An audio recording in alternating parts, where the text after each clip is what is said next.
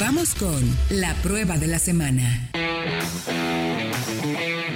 Estamos de regreso ya en Solo Auto Radio Vaya Autología. Recuerde que transmitimos todos los jueves a través del 105.9 de FM Éxtasis Digital o a través de nuestro podcast de soloautos.mx.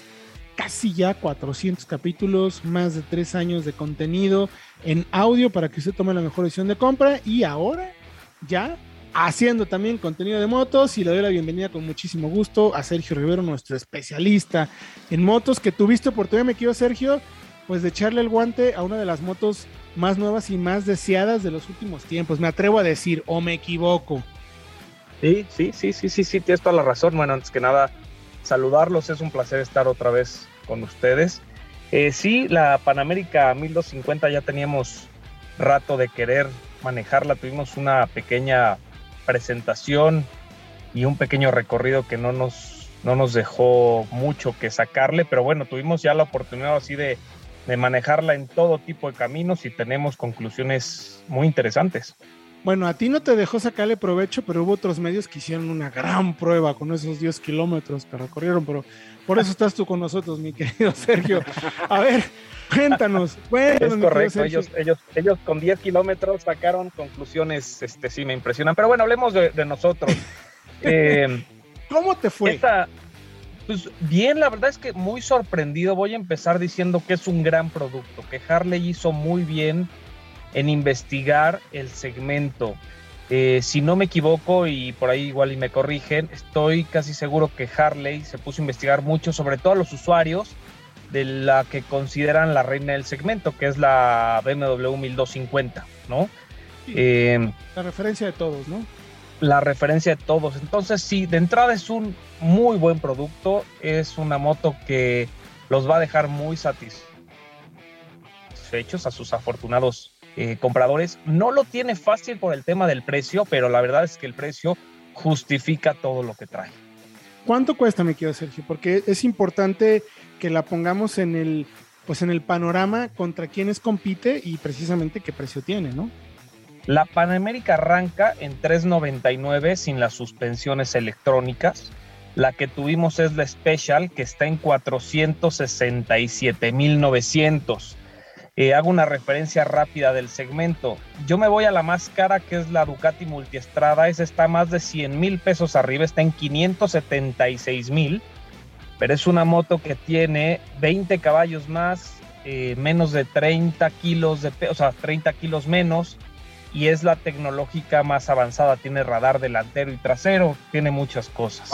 De ahí de ahí me voy, la segunda más cara sería la Panamérica, con suspensiones electrónicas de 467-900.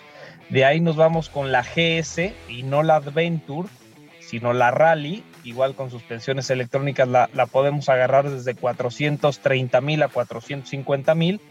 Y la KTM Adventure S, que es la que tiene suspensiones electrónicas, esa está entre 170 mil, 100 mil pesos más barata, con 10 caballos más de fuerza y 20 kilos menos.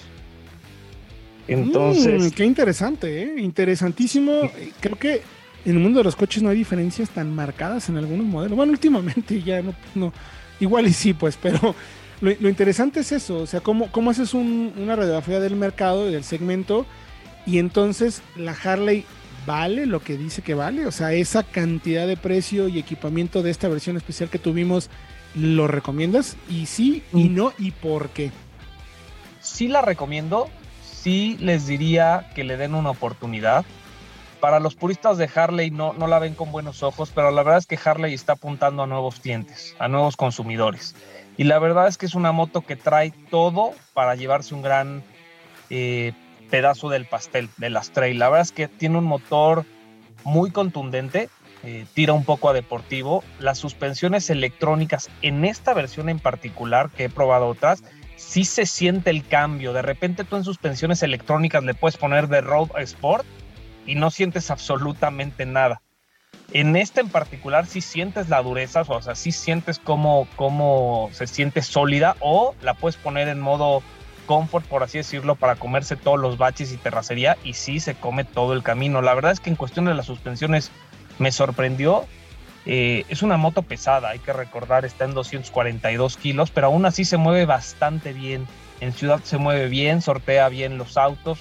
Recordemos que es un motor grande, tira calor, nada de qué preocuparse. Eh, estando parada mucho tiempo sí puede llegar a generar cierta molestia, pero bueno, a ver, nos enfocamos que, los clientes no la compran para andar 100% en ciudad pero se puede traer en ciudad perfectamente. Y yo creo que el fuerte de esta moto son las carreteras, las autopistas. Ese es su fuerte. Es, es una moto muy sólida, el motor sobrado, todas las asistencias, curvea muy bien, se inclina, la moto te ayuda a inclinar bastante bien, frena también muy bien. Lo único, el pero, es el freno trasero que a mi gusto me gustaría una mejor mordida, mayor potencia en la parte del freno trasero. Tampoco que son frenos Brembo, ¿no, Sergio? Son frenos, sí, exacto, por la marca Brembo. Normalmente sabemos que la potencia se la llevan los frenos delanteros. No tiene queja alguna, frena muy bien. El freno trasero sí me gustaría una mejor mordida. Esa es la realidad, ¿no? Ahora, como buena trail, eh, tienes esa oportunidad de moverte en diferentes terrenos, ¿no? Dices que el mejor es, sigue siendo autopista, pero ¿cómo la sentiste ya para salir del camino, ¿no? Que es donde creo que la GS eh, tiene la particularidad de ser como la líder en términos, yo no sé si necesariamente más por tiempo, eh, que porque mucha gente hemos podido manejar una GS en terracera y dices, guapo, qué maravilla, pero no quizás para compararla con una Harley, ¿no? Y la verdad es que me, sorprendió también muchísimo en el tema trail, se mueve bastante bien.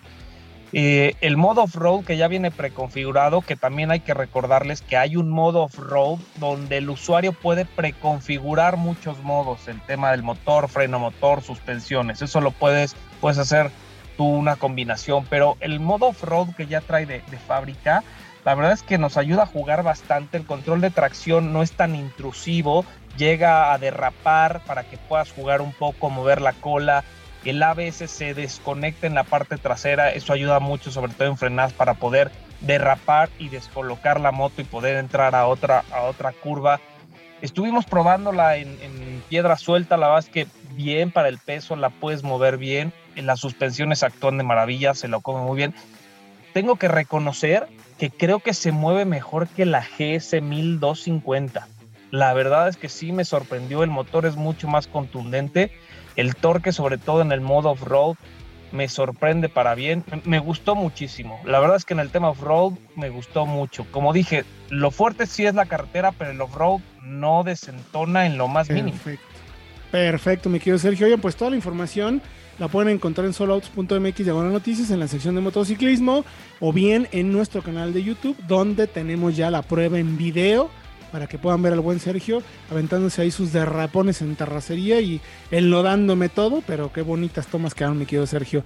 ¿Dónde más pueden encontrar información? Tu Twitter. en mi Twitter, arroba KekoF1, las dos con cada kilo. Ahí me pueden encontrar, preguntar, observaciones, comentarios. Perfecto, mi querido Sergio Rivero, nuestro experto de motos aquí en soloautos.mx, en Solo Autos Radio Vaya Autología. Nosotros vamos a ir a música y regresando les contaremos todo lo que tienen que saber sobre los nuevos modelos que encontramos ocultos en Ciudad de México.